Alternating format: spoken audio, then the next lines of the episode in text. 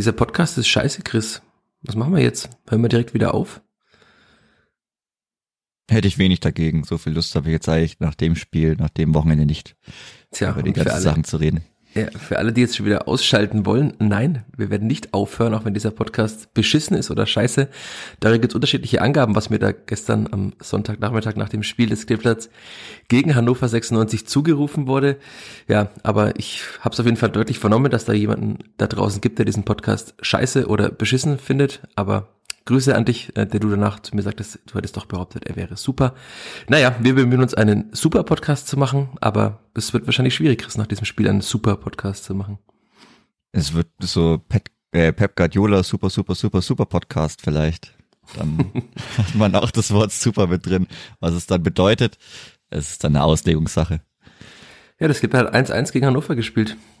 Nach dem Spiel haben, hat Max Christiansen betont und es hat auch Alexander Zorniger betont, dass man so einem Punkt mal leben muss. Muss man das? Wenn du jedes Spiel auswärts verlierst, dann kann ich mit dem Punkt schlecht leben. Wenn man das komische Spiel betrachtet, dann ist der Punkt okay, denke ich. Also es war jetzt keine Mannschaft überragend. Es war ein komisches Spiel. Viele Fouls. Sehr, ja, unschön. Dann kann man vielleicht mit dem Punkt leben. Ich glaube, Weidand hätte am Ende ja auch noch, wenn er seinen Kopf noch rankriegt, dann steht es dann noch eins zu zwei. Und so muss man vielleicht mit dem Punkt leben, aber da muss man irgendwann mal anfangen, auswärts zu punkten, weil sonst wird es trotzdem noch eng. Ja, über dieses sehr komische Spiel, wenn wir vielleicht doch sehr lange reden, schauen wir mal, wir haben sehr viele Fragen von Hörerinnen und Hörern auf Twitter bekommen, vielen Dank dafür schon mal. Wir müssen über den Videobeweis reden, über die Rückkehr von Stefan Leitl, es gibt so viele Themen, vielleicht redet man nicht so viel über die langen Bälle von Hannover, aber ansonsten reden wir einfach über dieses Spiel nach dem Jingle und nach der Werbung. Der vierte Flachpass wird präsentiert von der Sparkassen-App. Die macht dein Smartphone zur Sparkassenfiliale. Denn so einfach gehen heute Bankgeschäfte. Kostenlose App herunterladen, Zugangsdaten bei der Sparkasse Fürth beantragen und dann loslegen. Wann und wo du willst. Übrigens, die Sparkassen-App ist Testsieger bei Stiftung Warentest. Und zwar in allen Kategorien.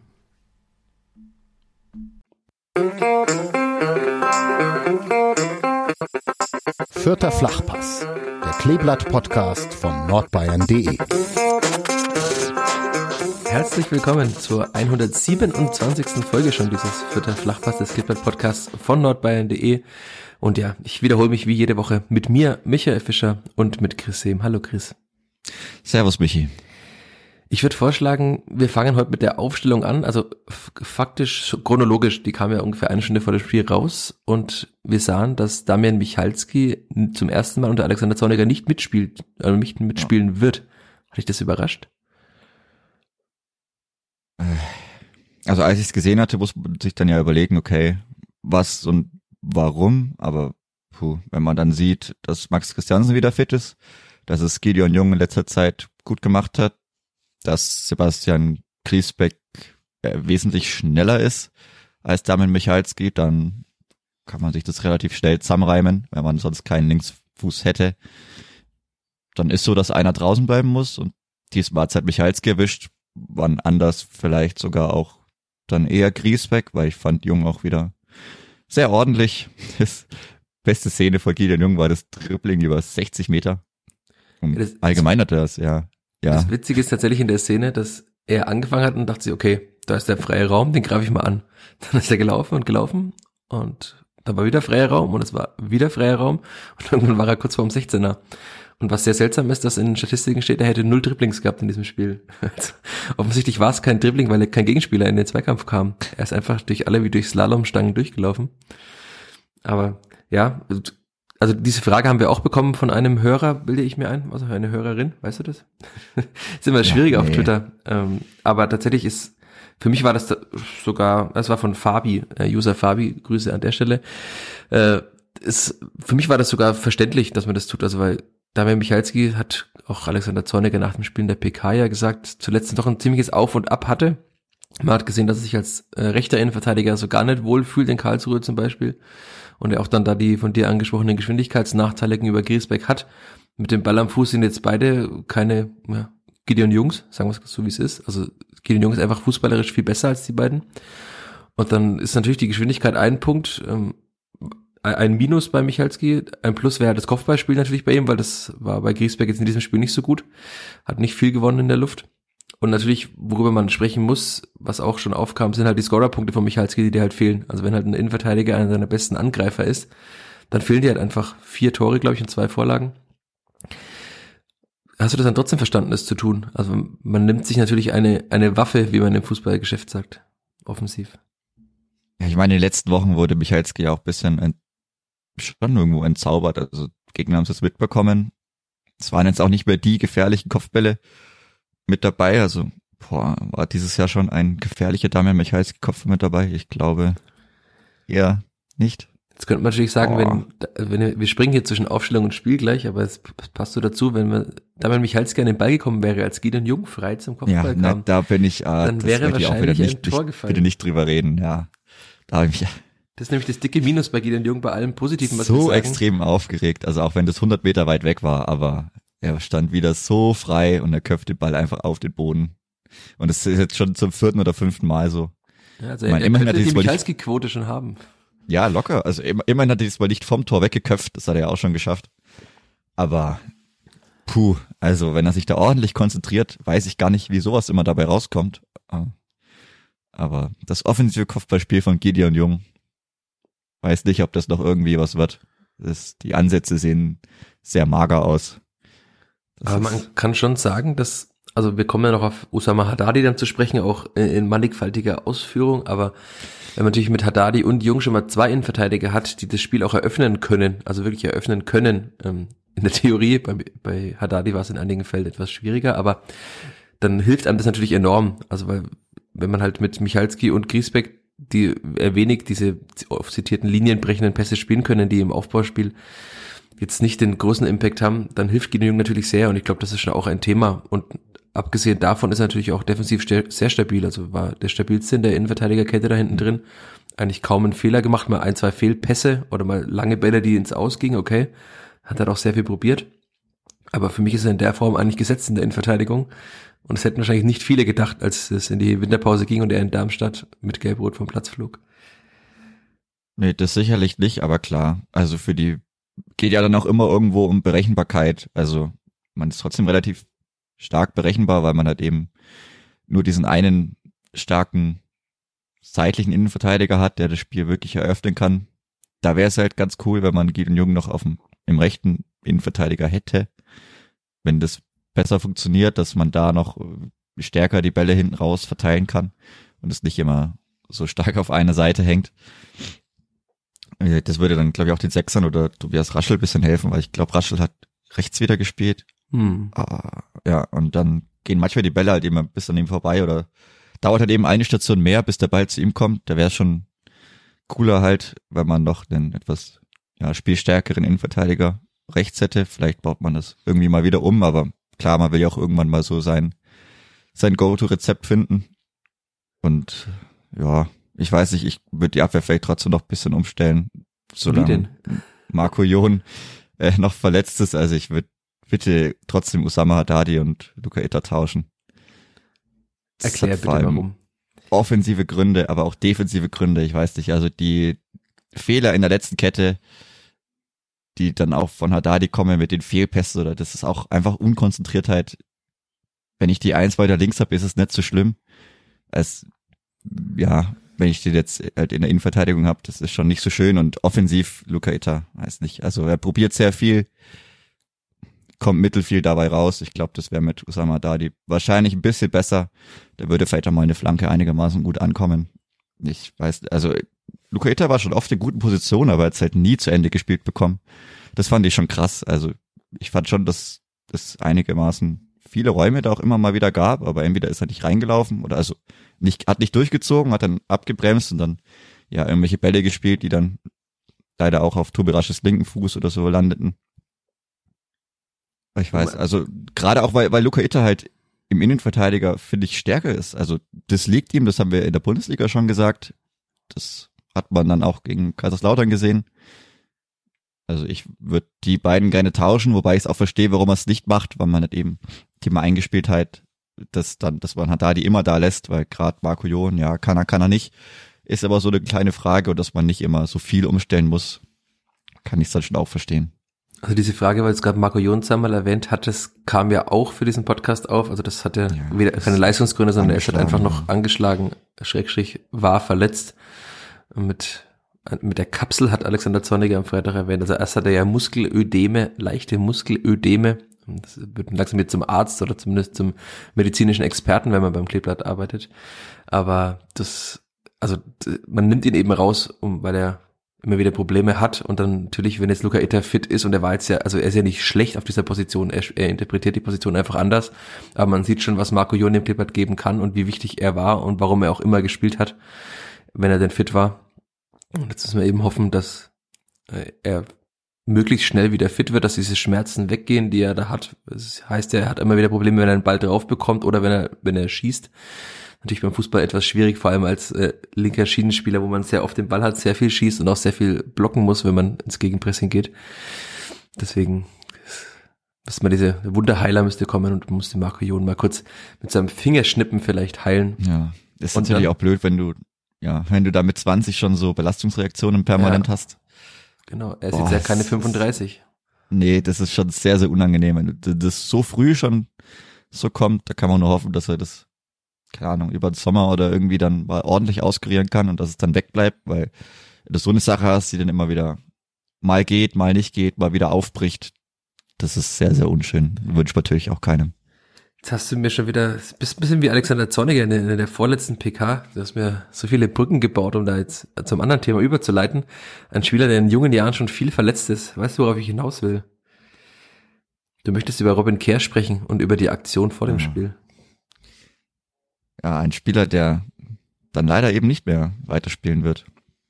Genau, für Robin Kerr gab's beim Ra nicht beim Aufwärmen, äh, sondern beim, beim Rauskommen. Beim, Ra beim, Einlaufen, nicht beim Aufwärmen. Beim Einlaufen. Ja. Genau, beim Einlaufen gab's äh, T-Shirts, also da hatte die Mannschaft T-Shirts an mit, für alle, die es nicht erkannt haben, Gesichtern oder dem Gesicht von Robin Kerr drauf.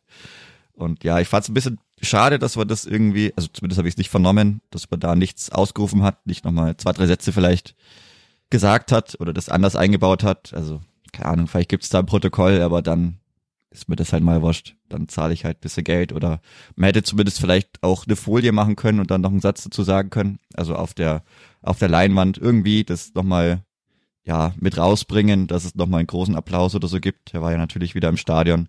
Dass es auch jeder mitbekommt, weil es hat nicht, ich bin mir 100% sicher, dass es nicht jeder gecheckt hat, warum die dann bisschen anders aussahen, die Spieler beim Rauskommen das fand ich bisschen, bisschen schade. Das hätte man vielleicht anders oder besser lösen können. Aber ja, so. Aber natürlich so sehr bitter, halt. also schöne Aktion trotzdem, aber natürlich immer ja. noch sehr bitter, wenn man drüber nachdenkt für Robin Kerr, der jetzt 23 geworden ist und seine Karriere beenden muss.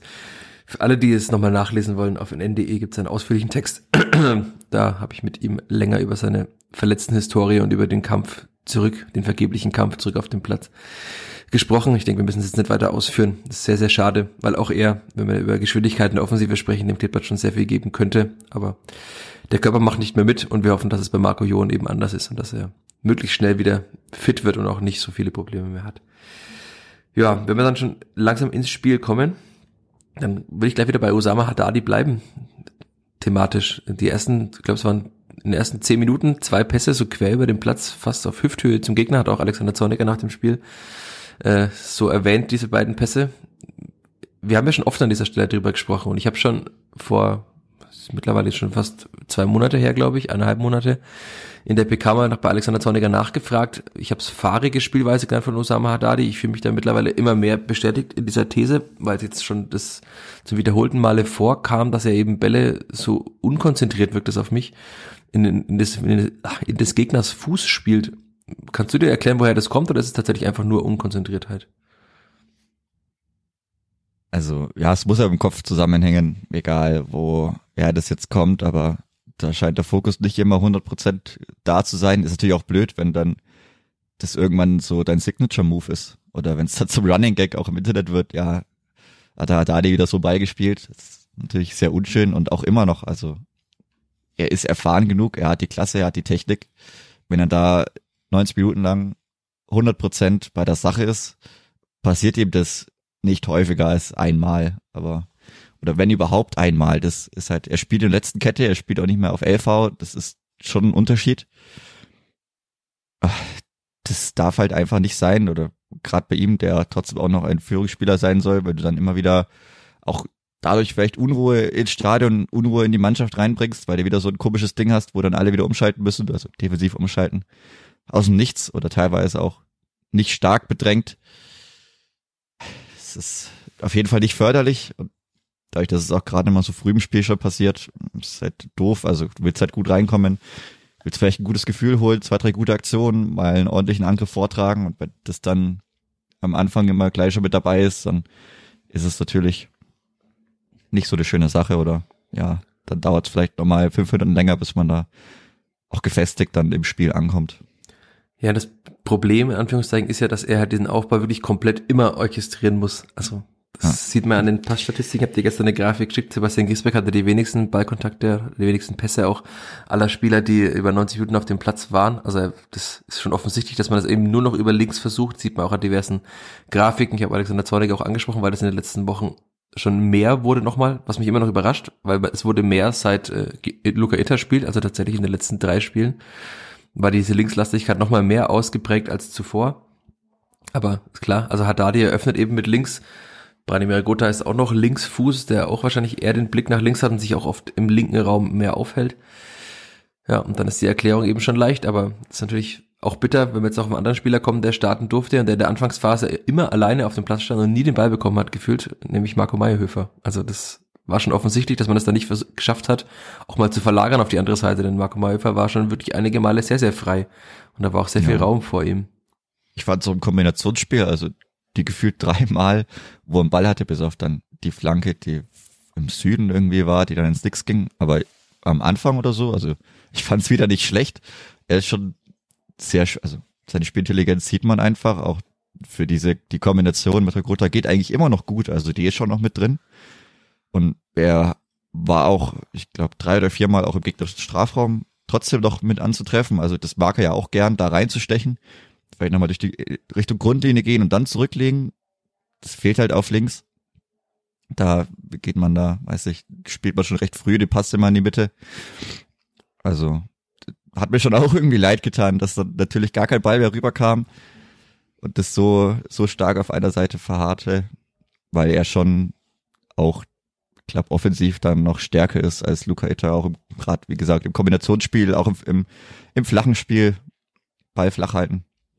Kann er ganz gut, macht er ganz gut und auch diese, also diese Kombination am Strafraum-Eck in, in den Strafraum rein, auch damit mit reinzulaufen, das hat er voll drin und das konnte man leider nicht so oft sehen. Aber ich fand also im, im Ansatz oder wenn es zwei, drei Mal ging, fand ich es gut. Also ja.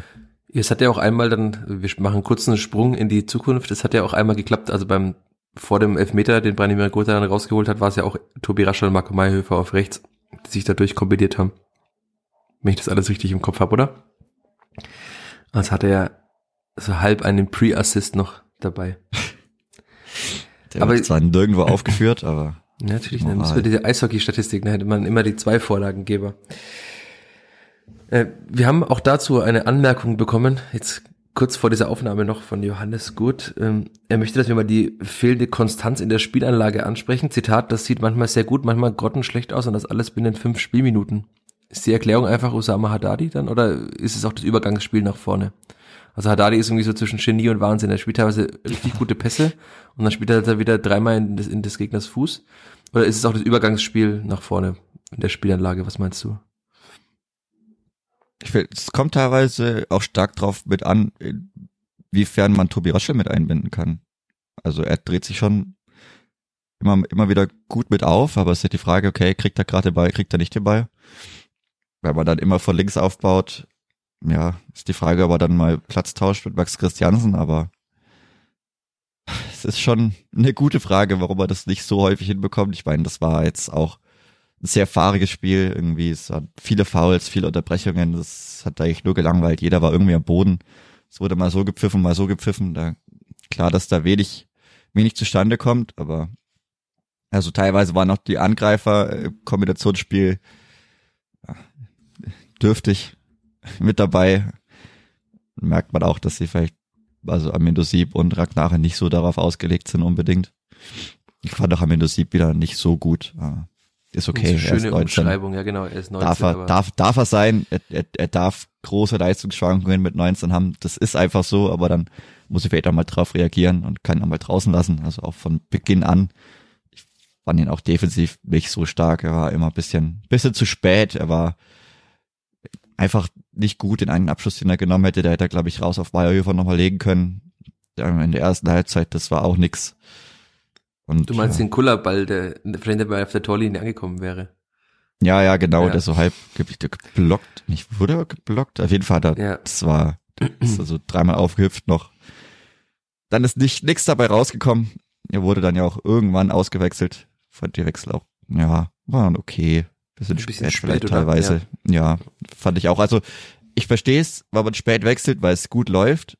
Und manchmal sagt man doch, okay, es läuft vielleicht auch defensiv nicht schlecht, dann verstehe ich es auch, dass man manchmal nichts ändern will. Ja, ich fand weder, dass es jetzt in die eine Richtung noch in die andere Richtung super gut lief.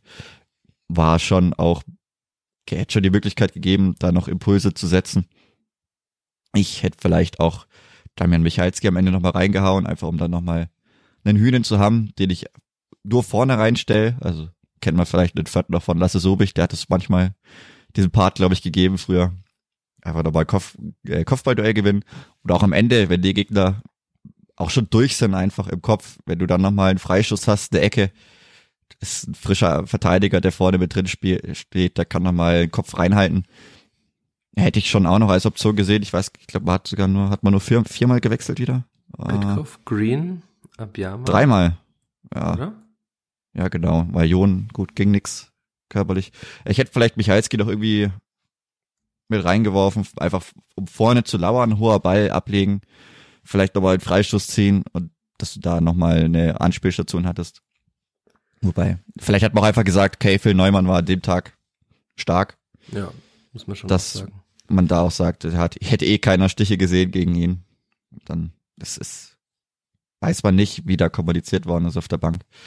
Aber ich denke, es hätte schon noch Optionen gegeben. Dixon Abiyama war dann wieder ich meine, gut, er wurde in der 90. erst eingewechselt auch. Kann man vielleicht auch ja, aber halt anders natürlich lösen, vielleicht auch wieder mit eigentlich nur unglücklichen Aktionen. Also einmal ja. bei einem schnellen Konter ist ihm der Ball wieder drei Meter versprungen und dann hat er seinen ja. Gegenspieler mit dem Fuß, ich glaube, es war an der Schulter am Ende, aber halt äh, hat er ja gelb gesehen dafür. Also wenn er dem Gesicht erwischt, sieht er wahrscheinlich rot für die Aktion sogar. Ähm, ich glaube, das langsam fehlt mir auch so ein bisschen der Glauben, dass das nochmal besser wird bei ihm. Also das ist jetzt schon viel zu lange und er hat ja auch ein Tor gemacht, klar, was für ein Tor, aber die vielen Probleme sind einfach offensichtlich bei ihm und das ist sehr, sehr schwierig, wenn das dann eine einzige Wechseloption im Sturm auch ist. Aber wir kommen gleich nochmal auf eine potenziell neue Startelf vielleicht. Da hätte man nochmal eine andere Wechseloption. Weil wir jetzt gerade bei dem Thema Mittelfeld, Spielanlage und so weiter waren, haben wir auch eine, eine Anmerkung von Markus. Ähm, er sagt, ich bin ein großer Fan von Brandes Fähigkeiten im Mittelfeld. Passspiel, Ideen, Antrieb, Arbeit nach hinten, Einsatz, alles top. Aber könnte man ihn nicht weiter vorne besser brauchen? Ja, unsere Worte. unsere ja. Worte. Also das ist ja Don't let your memes be dreams. Ja. Einfach mal umsetzen vielleicht, ja. Also das ist ja, wahrscheinlich ist das wirklich die Option, man hat sie am Ende dann auch gemacht, also äh, vor der Auswechslung von Ragnar Ache hat ja Branimir Gotha mit Ragnar Ache vorne gespielt und dann eben entweder Julian Green oder Lukas Petkov auf der äh, 10. Einer von beiden könnte das da spielen. Die Frage ist, wen, wen würdest du denn da eher sehen auf der 10? Also weil die Frage war von Danny auch, wann Petkov und äh, also er fragt, wann Petkov Startelf spielt, aber die Frage ist auch, wann Petkov und Julian Green Startelf spielen, weil sie beide, also Green in dem Spiel jetzt nicht so sehr, aber auch in Kaiserslautern der schon für diese Position auf der 10, dass Branimir Gotha nach vorne kann, einiges mitbringen. Ja. Wann Petkov und Green erst nach Umstellung. Ja, Siehe genau. letzte Podcast. Also das kann ich mir nicht vorstellen. Ja, weil dann doch Tobi Raschel raus müsste. Und das wird nicht passieren. Wär, nee, also muss man jetzt nicht machen unbedingt, muss man nicht alles dann umstellen. Also, wie gesagt, mit Raute ja, mit so wie es jetzt ist, Mittelfelddreieck nein, sicher nein. Dann klar, also Gotha nach vorne, Sieb raus und dann kann man es mit Lukas Petkov, denke ich mal, versuchen. Er hat's ganz gut gemacht. Er hat jetzt natürlich den defensiveren Part gegeben, aber ich denke, gut, da hat man halt wieder einen Linksfuß, aber das ist eigentlich okay. Also hat man zwei Linksfüße, vielleicht ein bisschen unberechenbarer wieder, ein bisschen andere. Hat man jetzt auch nicht so oft, wenn man jetzt mit Gotha und Petkov zwei linke Füße hätte. Ja, vor allem hat Ich Lukas denk- Petkov, hat der auch, also in Fern hat er ja links außen gespielt, rechts außen, aber halt auch so hängende Spitze. Das wäre ja genau die Position, da könnte er da teilweise dann so zwischen den beiden Stürmern durchstechen, wie es äh, Ja. Sebi Ernst in der Aufstiegssaison oft gemacht hat im Pressing. Er ist ja sehr laufstark, also das wird er auf jeden Fall können. Ich finde, er hat eine gute Technik, eine gute Härte im Zweikampf. Also man sieht da schon, warum der FC Augsburg mit ihm verlängert hat. Ob das jetzt am Ende dann reichen wird, um in der Bundesliga zu spielen, ist noch die Frage. Dazu müssten wir noch mal länger sehen. Aber ich finde, also wenn man jetzt auch die, die Leistungen von Amindo Sieb sieht und weiß, dass man da einen sehr guten Spieler hat, der auf der 10 spielen könnte, dann würde ich das sofort versuchen. Aber Alexander Zorniger wird seine Gründe haben, warum er es bislang nicht getan hat. Aber also ich würde es mir wünschen für das kommende Spiel mal, dass man das so versucht. Vor allem, weil man ja auch dann womöglich mit äh, Lukas Petkov statt Amindo Sieb einen zweikampfstärkeren Spieler mit auf dem Platz hat, was auswärts auch am Millantor, wo es auch oftmals etwas hitzig wird, mit Sicherheit auch helfen wird. Ja, bestimmt. Also ich denke auch, dass das zeitnah mal eine Option werden wird. Das wird man bestimmt sehen. Also hoffentlich wird Herr Gutter dann mal irgendwie nach vorne wieder mitgezogen. Also vielleicht gar nicht mal so, weil er so schlecht ist auf der 10. Wie gesagt, wir hätten alle gerne zwei Herr Gutters, einen auf der 10, einen vorne drin, der sich dann selber bedient, weil irgendwie kriegt das anscheinend kein anderer hin. Jetzt hat er wieder ein Elfmeter-Tor geschossen. Juhu. Aber ansonsten, Du, du Ja. springst schon in, in den Themen. Du hast den Elfmeter jetzt angesprochen. Ich habe extra noch mich, äh, ich habe sehr konservativ entgegen meiner sonstigen Naturells äh, mich verhalten hier gerade. Äh, wir müssen erstmal reden über die 33. Minute oder 35. Also kurz nach, nach 30 Minuten, nach der 30 Minuten Grenze. Tobi Raschel nämlich mit einem sehr guten Ball, den glaube ich so auch keiner spielt in dieser Mannschaft, sonst Branimir Gotha vielleicht noch, in den Lauf von äh, Ragnar Ache mit Luca Kreinsch, heißt er? Kreinsch, glaube ich. mh, keins. äh, Kreinz, Kreinz. Ähm, und Ragnar Ache kommt im Laufduell zu Fall und der Schiedsrichter wartet eine Sekunde und zeigt auf den Elfmeterpunkt. Mhm. War es ein Elfmeter oder war es keiner? Hm. Also, es war ja relativ nah an. Also ich hatte guten Blick, sagen wir es mal so, vom Block 3 aus. In der Situation habe ich sofort gesagt, kann er niemals zurücknehmen. Äh, war ich mir schon ziemlich sicher, dass es einer ist. Ich habe es jetzt äh, gestern Abend nochmal noch mal angeschaut, weil es auch blöd war dann in der, in der Zusammenfassung, weil das, die zweite Wiederholung wurde abgeschnitten, aber ich habe es jetzt vorhin mir nochmal angeschaut. Ich verstehe es, wenn man nicht pfeift. Wenn er pfeift, kann er eigentlich nicht zurücknehmen, weil es, es gibt eine irgendwie geartete, ob die jetzt stark war, weniger stark, aber es gibt schon eine Bewegung von Luca Kreins Schulter Richtung Kopf, wie stark jetzt Ache getroffen wurde. Also er lag schon ordentlich da, aber das war nach so einem, nach so einem Ding dann im Elfmeter, also im 16er auch erstmal liegen bleibt, denke ich auch normal. Ähm, wie stark das jetzt war, keine Ahnung, sah schon heftig, eigentlich erst das heftiger aus, live vor allem. Und ja, also, ich weiß, wenn, wenn man ihm pfeift, gehört er nicht wirklich zurückgenommen, weil die Schulter war halt nur mal irgendwie am Kopf. War das jetzt stark? War das weniger stark? War das, war kein starker, war kein Hendrix Bodycheck, das auf keinen Fall, aber ging trotzdem schon so ganz leicht. Also der Oberkörper hat schon rausgezuckt, die Schulter hat irgendwie den Kopf getroffen. Wie gesagt, muss man nicht pfeifen. Wenn man pfeift, bleibt er aber bestehen. Es ist, es kam nicht so. Ja, die Frage ist doch da jetzt dann wieder die, also die zentrale Frage, wenn der VAR sich einschaltet, war, also du hast jetzt gesagt, es gibt diese Eingriffsschwelle nicht mehr. Ich blicke langsam nicht mehr durch. Ich habe jetzt auch parallel nochmal nachgeschaut. Es gibt, also im Februar hieß es noch, nach wie vor ist die Grundlage einer VAR-Intervention das Vorliegen einer klaren und offensichtlichen Fehlentscheidung. Hm. Also gefühlt ändert sich ja wirklich tatsächlich alle halbe Jahre oder gefühlt schon alle zwei Monate, wann der VAR eingreifen darf und wann nicht. Und gefühlt macht auch jeder, was er möchte in diesem Kölner Keller und auf dem Rasen als Schiedsrichter. Aber es war auf jeden Fall keine klare Fehlentscheidung. Also wenn, wenn es diese Eingriffsschwelle noch gibt, Zitat klare Fehlentscheidung, dann hat der Schiedsrichter auf dem Platz eine Entscheidung getroffen, weil er hat einen Kontakt, alias ein Foul gesehen von Kreins, Kreinsch an äh, Ache und er hat mit klarer Sicht auf die Situation auf Elfmeter entschieden. Und dann ist es ein Elfmeter, dann braucht sich da gar keiner im Kölner Keller melden und sagen, schau es dir doch mal an und schau es dir in 30 Standbildern an auf ver verringerter Geschwindigkeit, wo man das, die Dynamik der Situation auch gar nicht mehr erkennt. Und also das ist mir unbegreiflich. Also für mich war das kein Elfmeter, weil es, ich finde, Ach ist auch ein bisschen in, in Kreins Schulter reingelaufen, aber also wenn er ihn gibt und wenn er sich auf dem Platz entscheidet, ihn zu geben, dann muss die Entscheidung Bestand haben. Und das hat es hier nicht und das Ja, ich habe äh, im Herzen äh, war ich dabei, bei ihr macht unseren Sport kaputt, dass im Stadion Sellout gesungen wurde. Also das, das darf einfach nicht passieren. Und das hat Alexander Zorniger später ja noch zu einer kleinen Wutrede auch animiert, ähm, der dann auch gesagt hat, das darf so nicht weitergehen der VRR verändere das Spiel massiv und es macht keinen Spaß und also für alle, die das nochmal nachhören wollen, die PK gibt's ja auf YouTube oder auch nachzulesen auf nn.de, sogar free, könnt ihr alle das sehen, ohne Abo. Also das, das war ja nur eine von vielen Situationen, aber für mich, also wenn er Elfmeter pfeift mit der klaren Sicht, wenn er die Entscheidung den Moment trifft, dann ist es ein Elfmeter. Es war kein Elfmeter. Damit können wir schon mal die erste Situation mit dem VAR abhaken. Und natürlich kann man jetzt dann wieder darüber philosophieren, was gewesen wäre, wenn es Clipper da in Führung gegangen wäre, ob man dann wieder mehr in einen Flow gekommen wäre nach 35 Minuten. Es ist nicht passiert. Stattdessen hat äh, Hannover kurz nach der Pause ein Tor geschossen, über das wir auch noch reden müssen.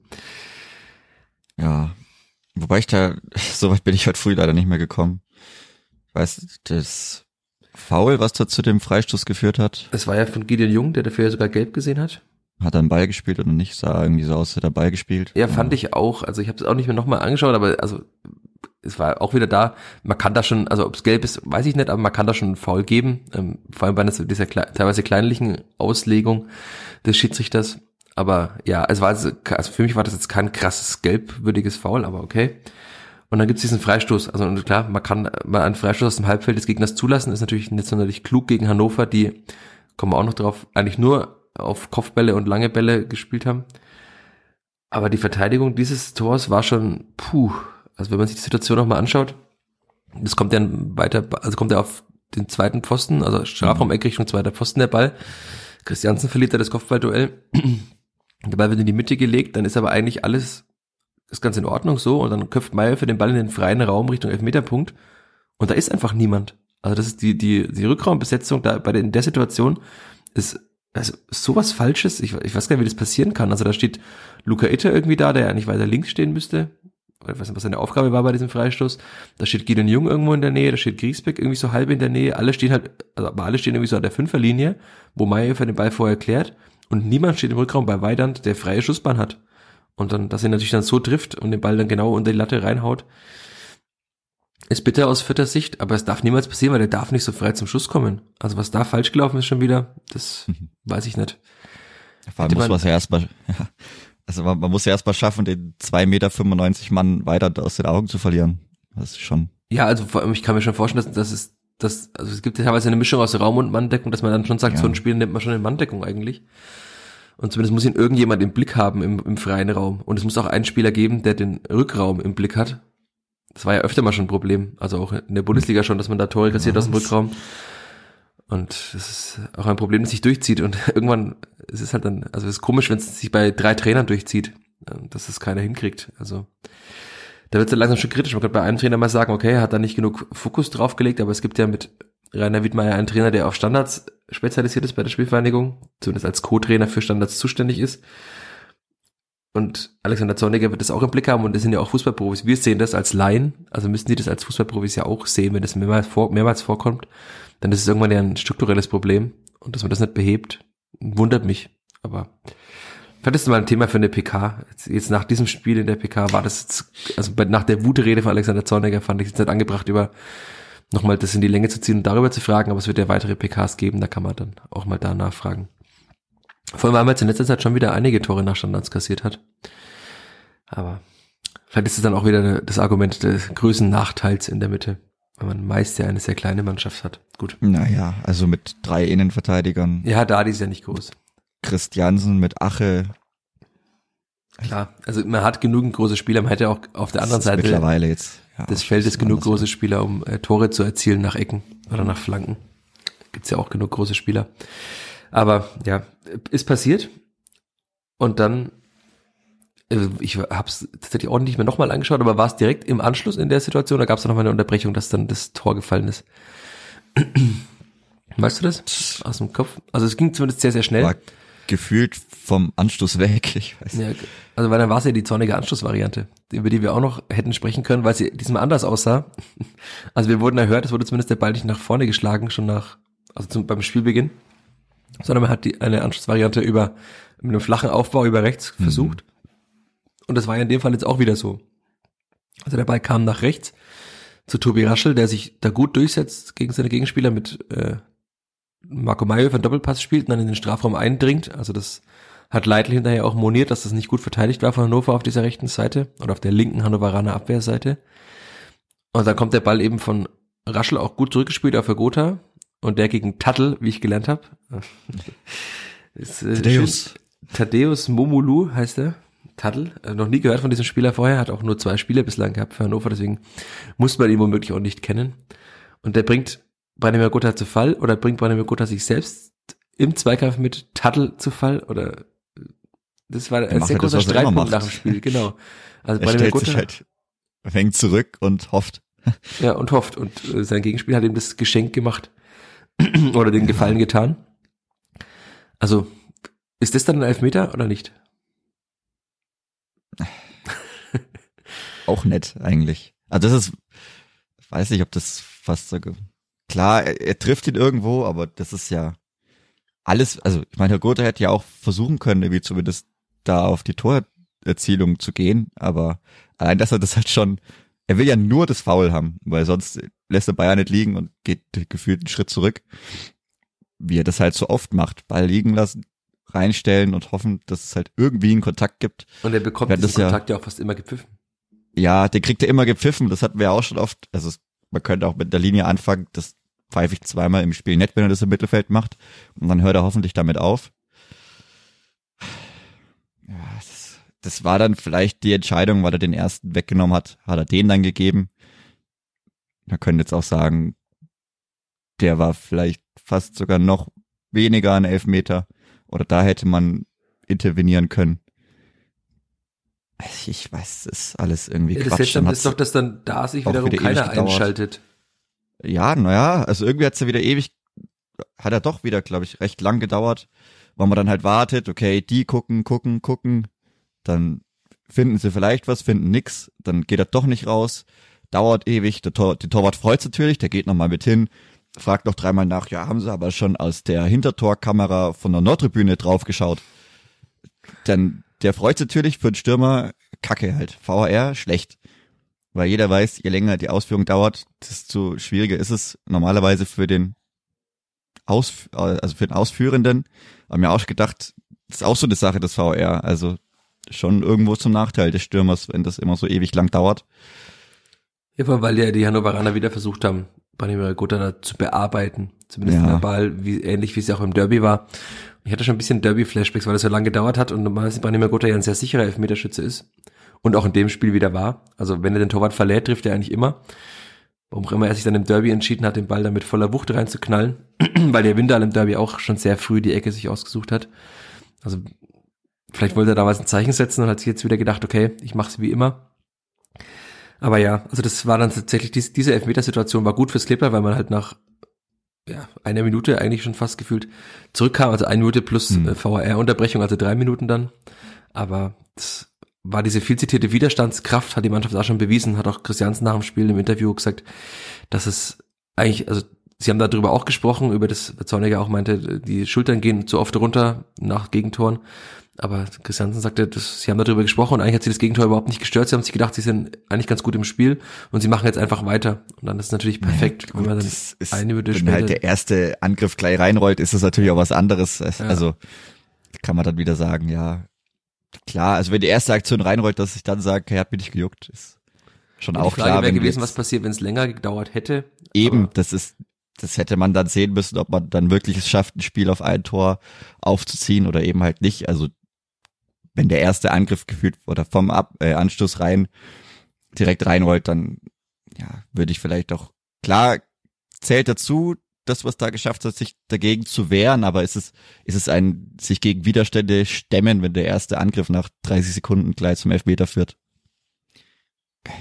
Kann man so sehen würde ich gerne noch andere Situationen sehen, wie man dann damit umgeht. Wenn es vielleicht eben dann halt nicht mit der allerersten Aktion klappt. Also das, was damals schafft, da 20 Minuten lang auf ein Tor, niemals aufgeben, fünf Schüsse, das wäre schon was anderes gewesen. Naja, weitere drei Minuten nach dem Tor von Branimir, gut, Ja, da gab es ja den nächsten Widerstand und man hatte dann et- etwas Glück. Also weil was dann passiert wäre mit, mit der Widerstandsfähigkeit, weiß ich nicht.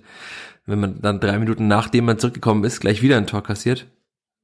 Das gab nämlich äh, wieder wieder einen Videobeweis, einen Einsatz des VAR, wie es äh, richtig heißt, weil Sebastian Griesbeck im eigenen Strafraum gegen Maximilian Bayer gefault hat. Also eigentlich hat er nicht gefault, weil er hat den Gegenspieler nicht gesehen.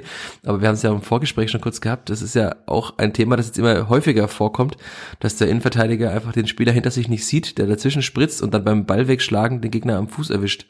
Ist das ein Foul? Wir hatten Mayhöfer die Situation, wir hatten es mit Christiansen mal gegen Rostock im, im Hinspiel in der Hinrunde. Also da gab es ja mehrere Situationen, dass der, der vert- verteidigende Spieler seinen Gegenspieler nicht sieht, den Ball wegschlagen will und ihn dabei dann erwischt und es gibt sofort Elfmeter.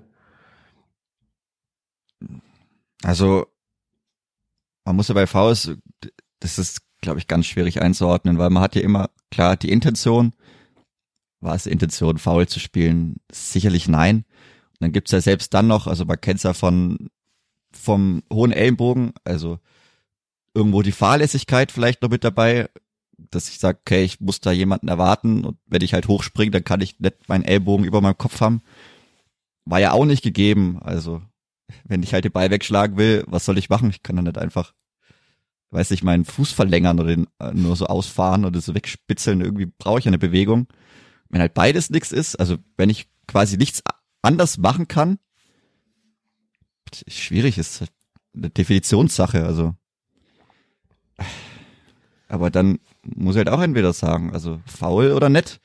Und da kann ich nicht irgendwann beim Einwurf dann sagen, okay, vielleicht wird's geprüft, dann wird's geprüft, dann steht jeder dumm da. Dann ist immer noch die Frage, oder eigentlich müsste es laut VR heißen, faul ja oder nein. Dann sage ich ja oder nein. Und dann ist fertig. Wenn ich dann aber halt vier Minuten lang irgendwas prüf, erst dumm rumstehe, jeder steht blöd da, es wird nicht mal mehr irgendwas eingeblendet, gibt's erst die Überprüfung, gibt's keine Überprüfung, worauf wartet er, hat er vielleicht einen Krampf, irgendwas passiert, joggt er raus, dann guckt er, guckt er und dann wird offensiv faul gepfiffen. Nach vier Minuten. Das ist, das ist ja das eigentlich Bezeichnende in der Situation. Wenn man diese hohe Bein war jetzt auch nicht 30 Sekunden zuvor, wie man bei Sebastian Ernst in früheren Zeiten in Fürth, als ein Foul irgendwie eine Minute vorher abgepfiffen wurde bei der Torerzielung, sondern es war ja tatsächlich in unmittel, also unmittelbarer Zusammenhang mit dieser Situation, denn äh, das hohe Bein, dann klärt Grisbeck nach außen und will ihn dann wegschlagen. Also es war einfach drei Sekunden vor dem vermeintlichen Foul und dann sieht man das in der ersten Situation, dann sagt man, okay, Offensivfoul, Punkt. Also das ist äh, mir unbegreiflich, wie das auch, wie du sagst, so lang dauern kann.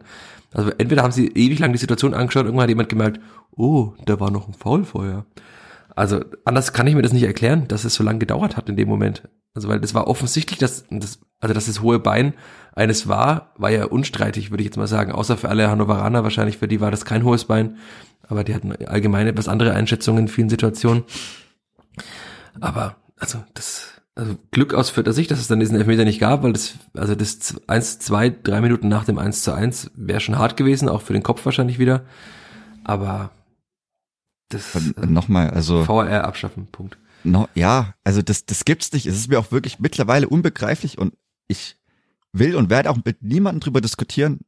Der VR, also diese Verfassung, wie es ihn jetzt gibt, der gehört abgeschafft. Der bringt niemandem irgendwas, nie, also keiner, der jemals im Stadion war, wird sagen, okay, klasse. Der bringt mir in jeder fünften Situation, war es vielleicht mal eindeutig und der hilft mir was.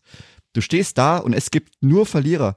Der Schiri auf dem Platz ist der Verlierer, die tollen Leute im Keller sind Verlierer, die Mannschaft sind Verlierer, weil jeder halt, keine Ahnung, jeder wird irgendwie sauer. Die Leute auf den Tribünen sind die allergrößten Verlierer, weil jeder steht dumm da. Man wird nur sauer, Stresslevel steigt, völlig unnötig. Sonst wäre es okay, die Situation, du regst dich auf, wirst böse, geht weiter, ist dann halt so. Und ich glaube auch, es ist ja auch ein Thema, deutsche Schiedsrichter, der Qualitätsabfall, der ist ja auch bezeichnet, den kriegt ja auch mittlerweile jeder mit. Da kann man auch gerne Twitter-Account von Manuel Gräfe kann ich da empfehlen, was er da so immer für Meinungen hat. Der ist ja offensichtlich da und der hat garantiert auch was mit dieser Art und Weise der Durchführung des VR in Deutschland zu tun, weil die haben ja nie wirklich Situationen mittlerweile, wo sie sich einfach mal harte Entscheidungen treffen müssen und jedes Mal hinterfragen müssen, weil es ist ja im Endeffekt, ich pfeife halt irgendwas und warte auf den nächsten Einwurf und dann laufe ich raus oder laufe nicht raus.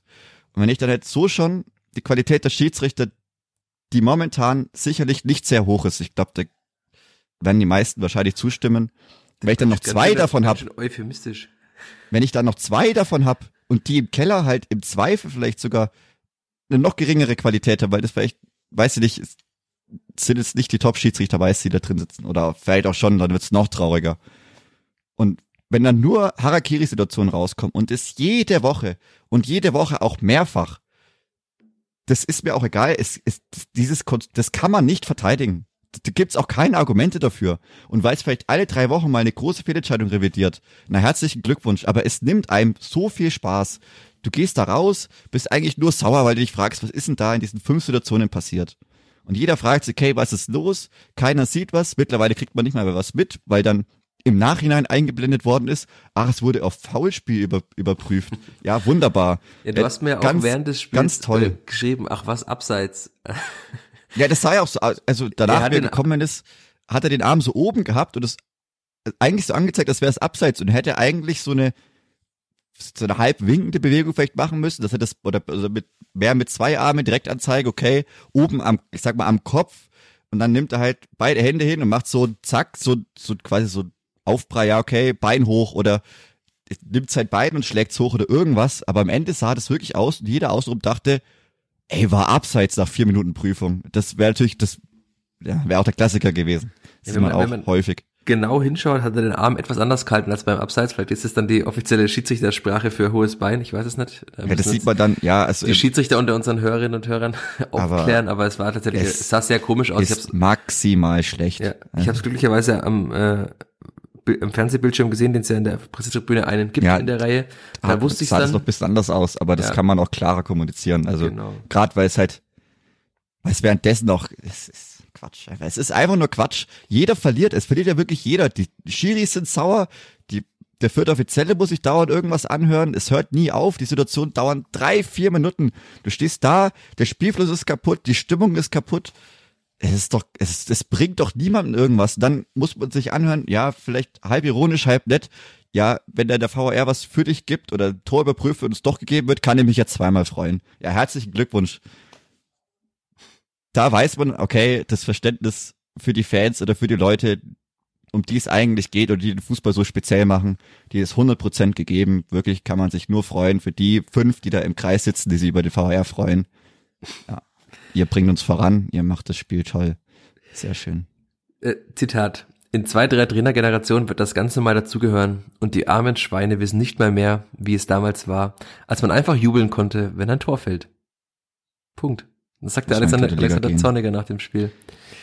Also wie gesagt, es gibt ja technische Unterstützung, Goal-Line Technology Ja. oder automatisiertes Abseits, wo einfach ja, nein, sofort, zack, Arm vibriert, Arm vibriert nicht, fertig. Hat, glaub, da hat, glaube ich, niemand was dagegen, weil da sage ich einfach, Ball war im Tor oder Ball war nicht im Tor. Gut, gibt noch ein VR, es gibt doch Chiris, die meinen, das zu, also overrulen zu können, wenn dann das Ding vibriert Ja, und der zu Mensch ist sagen, klüger okay, als die Technik, weißt du doch. ja, natürlich war da nicht so, ja, wie auch immer. Aber da sagt ja wirklich niemand was dagegen. Das ist auch sinnvoll ausgegebenes Geld. Aber das, was es da jetzt gibt, und ich wette 100 Prozent, irgendwann wird's passieren, die werden was pfeifen und die werden ihre, ihr Protokoll vergessen und der pfeift was und rennt sofort raus, um sich's nochmal anzuschauen, um es einfach nur nochmal sich anzuschauen, weil er keine Ahnung hat. Weil sie irgendwann ihr Protokoll vergessen werden, er pfeift was, denkt sich, oh, weiß ich nicht, und er sprintet zu früh los das wird 100% noch passieren. Aber wenn das passiert, da gehe ich, glaube ich.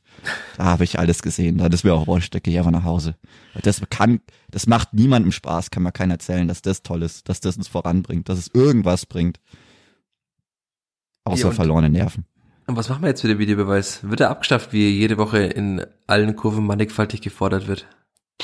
Äh, so wie er in Deutschland praktiziert wird, also wie gesagt, man sieht's ja an den großen Turnieren, EM zum Beispiel, WM, dass es das auch besser geht mit weniger Eingriffen, Eingriffe, die schneller gehen, die klarer sind.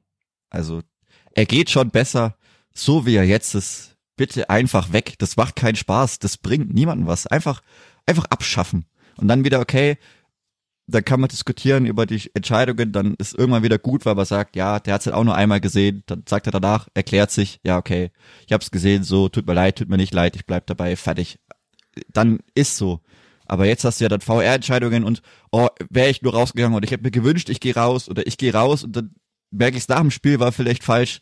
Also nee, das bringt niemanden irgendwas. Außer vielleicht, ich habe fünf, sechs Schiris, die ich noch im Keller hab äh, pro Spiel, die sich das da anschauen. Die bezahlen musst. Die, ja, die dann auch noch Geld kosten. Da habe ich wieder Arbeitsplätze geschaffen, wunderbar. Kann man wirklich klatschen, super. Das bringt uns voran. ABM, aber, äh, Arbeitsbeschaffungsmaßnahme. Ja, genau, Arbeitsbeschaffungsmaßnahme, weil, keine Ahnung, gibt sonst zu wenig Spiele, ich weiß es nicht, aber das ist nur Quatsch. Es ist nur Quatsch und braucht mir auch keiner irgendwas anderes erzählen, weil das macht keinen Spaß. Aber wir kommen doch dann auch dabei raus, dass man also einfach die Qualität der Schiedsrichter steigen muss. Wenn man den VR abschaffen ja. würde, ganz theoretisch, müsste auch die Qualität der Schiedsrichter wieder eine andere sein. Also Und vielleicht, vielleicht würde es sie automatisch, weil ja. sie wieder, weil sie mehr hinschauen müssten. Aber also bislang, es, es wurden ja tatsächlich schon jetzt im Derby zum Beispiel, auch da hat ja niemand der Schiedsrichter anscheinend das Abseits von Florian Flick gesehen und es wurde erst äh, zurückgenommen nach VR-Einsatz. Also wenn sowas dann passiert, ist natürlich dann eine große Gefahr, dass der Fußball irgendwann tatsächlich also nur noch von Fehlentscheidungen geprägt sein wird. Aber also äh, die Qualität der Schiedsrichter muss steigen und der VR muss weg. Also auf die zwei Punkte können wir uns wahrscheinlich einigen. Äh, beim einen habe ich vielleicht ein bisschen mehr Hoffnung als beim anderen Thema. Jetzt kann sich jeder raussuchen, was ich meine. Aber ja, es macht doch so, es macht wirklich für niemanden Spaß. Und klar, die Spieler sind dann immer, wenn man sich fragt nach sowas, äh, sehr zurückhaltend, sehr diplomatisch. Aber ich kann mir halt vorstellen, dass es irgendeinem Spieler Spaß macht in dem Moment und auf dem Platz. Deswegen der VR muss weg. Wir hoffen, er kommt irgendwann weg. Allein mir fehlt der Glaube. Ja, äh, wir haben noch zwei Fragen, das sehe ich jetzt gerade in meinem Dokument. Also wir können noch reden über Ragnar Aches aber viel mehr ist ja nicht mehr passiert in der Schlussphase. Ähm, Ragnar an den Pfosten, wenn er reingegangen wäre, hätten wir gesagt, Wahnsinn, das Klippert gewinnt schon wieder 2-1, ein Arbeitssieg. Aber ist nicht passiert, man hat 1 zu 1 gespielt. Glück, dass die unten die Mannschaften einfach anscheinend nicht mehr gewinnen können. Also Regensburg, Sandhausen, Braunschweig, Bielefeld. Deswegen ist der Abstand gleich geblieben nach unten. Weil jetzt sogar sieben Punkte Abstand auf einen direkten Abstiegsplatz. Plus das um zehn Tore bessere Torverhältnis, also eigentlich acht Punkte. Da muss schon viel schief gehen. Aber wir können uns, glaube ich, auch darauf einigen, dass im vierten Spiel noch einiges besser werden muss. War jetzt Conclusio dieses Podcasts. Naja, ich, also bin immer noch Freund des schönen Spiels und gewinne auch lieber und ich möchte nicht immer nur nach unten schauen. Also muss schon irgendwo immer der Anspruch sein, sich nach oben zu arbeiten. Ich denke, die Ansätze sind fast immer mindestens phasenweise zu sehen. Man muss es halt nur konstant draufbringen. Wir haben nämlich hier noch ein, eine Anmerkung, über die wir reden sollen, von äh, Falschparken Fit auf Twitter, ein empfehlenswerter Account. Die Unfähigkeit, direkt aufs Tor zu schießen, zumindest mal grob in die Richtung des Tores. Ich glaube, das Thema haben wir auch schon sehr oft in diesem Podcast besprochen. Und jeder, der mal beim Training zuschaut, sieht es auch, dass es auch im Training oftmals nicht viel besser ausschaut. Also da fallen jetzt auch nicht reihenweise jedes Training 500 Tore. Also sie probieren es schon, aber anscheinend ist es dann einfach eine Frage der individuellen Qualität plus eine Kopfsache vielleicht manchmal auch bei manchen Spielern. Aber also das Clippert wird wahrscheinlich in dieser Saison kein Spiel mehr mit zwei oder drei Toren Abstand gewinnen. Die Hoffnung habe ich schon aufgegeben, auch mal ein entspanntes Spiel zu erleben. Aber mhm. zumindest bleibt es immer bis zum Schluss spannend. Ja, wunderbar. Man hat schon mal jetzt ein Super. Spiel mit zwei Toren Abstand verloren und das war nicht mehr spannend. Das ist halt der nächste Wobei ich hätte, Schritt. Ja? Ich hätte gern die, ich weiß nicht, Tobi Raschel hatte bestimmt drei oder vier geblockte Schüsse, wovon zwei mindestens sehr vielversprechend aussahen. Ja, ist die hätte ich schon gern gesehen, wenn die aufs Tor gekommen wären. War auch auffällig, dass er sich die Schüsse auch genommen hat. Genau, bezeichnet, dass er auch. mit diesem Mehr an Selbstbewusstsein, das er jetzt wieder hat, und er kann es ja auch, er hat gegen Linz auch ein schönes Tor mit dem Außenriss geschossen. Er hat eine ganz gute Schusstechnik. Natürlich, wenn man ihn den Ball auf den linken legt, wie Luca Itter, dann das ist, die Torwahrscheinlichkeit sehr gering. Und Ron Robert Zieler sagt, danke, dass ich mich auch mal aufwärmen darf. Aber also das, das finde ich schon, also wir haben Tobi Raschlitz schon mehrmals hervorgehoben. Ich, ich finde, das ist schon auffällig, dass er das jetzt auch wieder mehr versucht. Und es ist ja auch gut, wenn der Sechser, der teilweise ja schon fast ein Achter spielt, äh, wenn der einfach mal öfter auch mal schießt, weil er die Technik auch dazu hat. Und ja, bei anderen Spielern, also Amin Sieb, das haben wir, haben wir schon das Thema, das, der ist gerade in diesem Loch und kommt aus, Loch ist ein bisschen viel, aber in einem kleinen Tief und kommt aus diesem jetzt gerade auch mehr raus. Vielleicht braucht er mal ein paar Spiele auf der Bank. Die haben Ragnar Ache ja auch geholfen, diese Spiele auf der mhm. Bank, um sich nochmal vielleicht neu zu resetten im Kopf und einfach wieder den Fokus zu finden aufs Wichtige und dann, ja, Mehr können wir da, glaube ich, auch nicht machen. Also ich würde nicht sagen, dass es eine Unfähigkeit ist, aber es ist schon auffällig, dass das Clippert eben sehr wenig hochkarätige Chancen hat in ja, dem Spiel. Ja, eben. Also. also man hat jetzt keine fünf Expected Goals mehr. Nee. Und die, die letzte Frage ist hier, äh, wie Ache zu Kopfbällen geht. Hast du da irgendwas Auffälliges gesehen? Ich finde, der springt teilweise, es sieht unorthodox aus, wie er zum Kopfball geht, aber er gewinnt die meisten ja doch trotzdem. Ja, also ich finde, es ist auf jeden Fall besser als bei Dixon Abiyama, der eigentlich fast immer gefühlt mindestens eine halbe Sekunde zu früh abspringt und dann immer, also ja, an den Ball kommt oder der Ball dann zu ihm kommt, wenn er schon wieder im Sinkflug ist. Das finde ich auch sehr interessant. Aber ich weiß nicht, bei Ache ist es schon auf jeden Fall besser. Also weiß Ache soll auch weiterhin spielen, oder? Da sind wir uns einig. Ja, ich meine, wer ist er? Ich glaube, Pululo wird nicht spielen. Wenn dann geht er Gotha in den Sturm. Sieb wird ist eher ein Kandidat für die Bank. Ich glaube, Abiyama ist kein Kandidat für die Startelf. Dann finito, also mehr hat man nicht. Nico Grims. Nico Grims, ja. Bester Torschütze der Vierter U23, Jahrgang 2004. Aber das ist vielleicht noch etwas früh und ich würde auch mal sagen, er ist etwas klein, äh, um die Aragna Ache-Rolle zu spielen. Wenn es Klebert zumindest versucht, also sich manchmal auch aus dem gegnerischen Pressing, wenn es denn eins gibt, äh, zu, mit hohen Bällen zu befreien. Der ist, glaube ich, 1,70 würde ich mal tippen, der Nico Grims. Aber vielversprechendes Talent in der U23. Da kann man hoffen, vielleicht kommt irgendwann mal ein Stürmer aus der eigenen Jugend nach oben. Ich, mich würde sehr freuen, schöne Geschichte zu schreiben. und natürlich eine schöne Geschichte auch für ihn und für alle Fütterinnen und Fütter. Ja, wir könnten jetzt noch sehr viel über Hannover reden. Ich weiß nicht, müssen wir glaube ich nicht machen, oder? komisch. Stefan Leitl, der Freund des schönen Fußballs. Ja, Spielanlage schwach. Ich fand, das war von beiden irgendwie komisch. Wie gesagt, haben wir ja schon viele Fouls, viele Unterbrechungen. Laufleistung war insgesamt auch nicht so hoch. Ist ja klar, wenn halt zehn Minuten VR hast und es dauernd irgendwelche Freistöße oder so gibt. Aber Stefan Leitl hat dem Clipper schon sehr weit weg davon. großes Lob äh, gegeben, auch wenn er das Clipper nicht angesprochen hat. Weißt du, worauf ich hinaus bin, seine Aussage in der PK? Äh, ah. Gerade nicht. Zitat, wir wollten wenig Risiko im eigenen Spielaufbau gehen. Das ist in unserer Situation nicht angebracht. Da hätte man auch denken können, okay, er meinte jetzt äh, einfach nur die Situation von Hannover 96, sagt er aber auch, gerade hier in Fürth bei einer Mannschaft, die zu Hause ein super Pressing spielt ich würde mal sagen, das war ein ziemlich großes Lob ans Kleeblatt, dass Hannover, die es ja eigentlich können müssen, also von der individuellen Qualität, müssen sie auch mal einen Spielaufbau von hinten können und Phil Neumann ist auch ein sehr guter Innenverteidiger, der das eigentlich kann. Aber sie haben sich ja nur darauf besinnt, den Ball weit zu schlagen auf Weidert oder meistens auf Harvard Nielsen und es hat ja erstaunlich gut funktioniert. Also was Harvard Nielsen einer Mannschaft geben kann, hat man jetzt dem Spiel schon mal wieder gesehen und ich hätte ihn gerne in Fürth, also hätte man nämlich die Diskussion, nee, ist nicht, wer da im Angriff spielen würde. Weil dann, wenn jetzt Harvard Nielsen, der hat die 10 ja auch in der Bundesliga teilweise gespielt, der die 10 spielt hinter Ache und Gotha, ja, könnte ich mir ganz gut vorstellen. Bleibt leider eine Wunschvorstellung. Wäre, glaube ich, das Kombinationsspiel mit Marco Meyer-Höfer auch. Ja. Ein Ticken, ein Ticken mehr ausgeprägt. Ja, also man, man sieht schon, warum Branimir, äh, warum Rashid Asusi Harvard Nielsen einen Dreijahresvertrag anbieten wollte. Also als Führungsspieler, Lautsprecher in der Luft präsent, fußballerisch, ich fand den fußballerisch wirklich sehr gut. Also, schade, dass er weg ist, aber die schönen Zeiten sind leider auch manchmal vorbei. Aber ich finde schon, dass, also wenn gegnerische Trainer sagen, wir schlagen den Ball lieber lang, weil wir wollen nicht ins Förderpressing reinspielen, dann ist es ja schon mal ein großes Lob für die Weiterentwicklung der Mannschaft. Ja. Und damit können wir es, glaube ich, auch bewenden lassen. Ist noch ein weiter Weg, zum Glück, aber das Clippert macht kleine Fortschritte, es geht dann wieder einen Schritt zurück, dann macht es vielleicht mal wieder zwei nach vorne, aber ich finde, es, es geht so ganz langsam, geht schon in die richtige Richtung.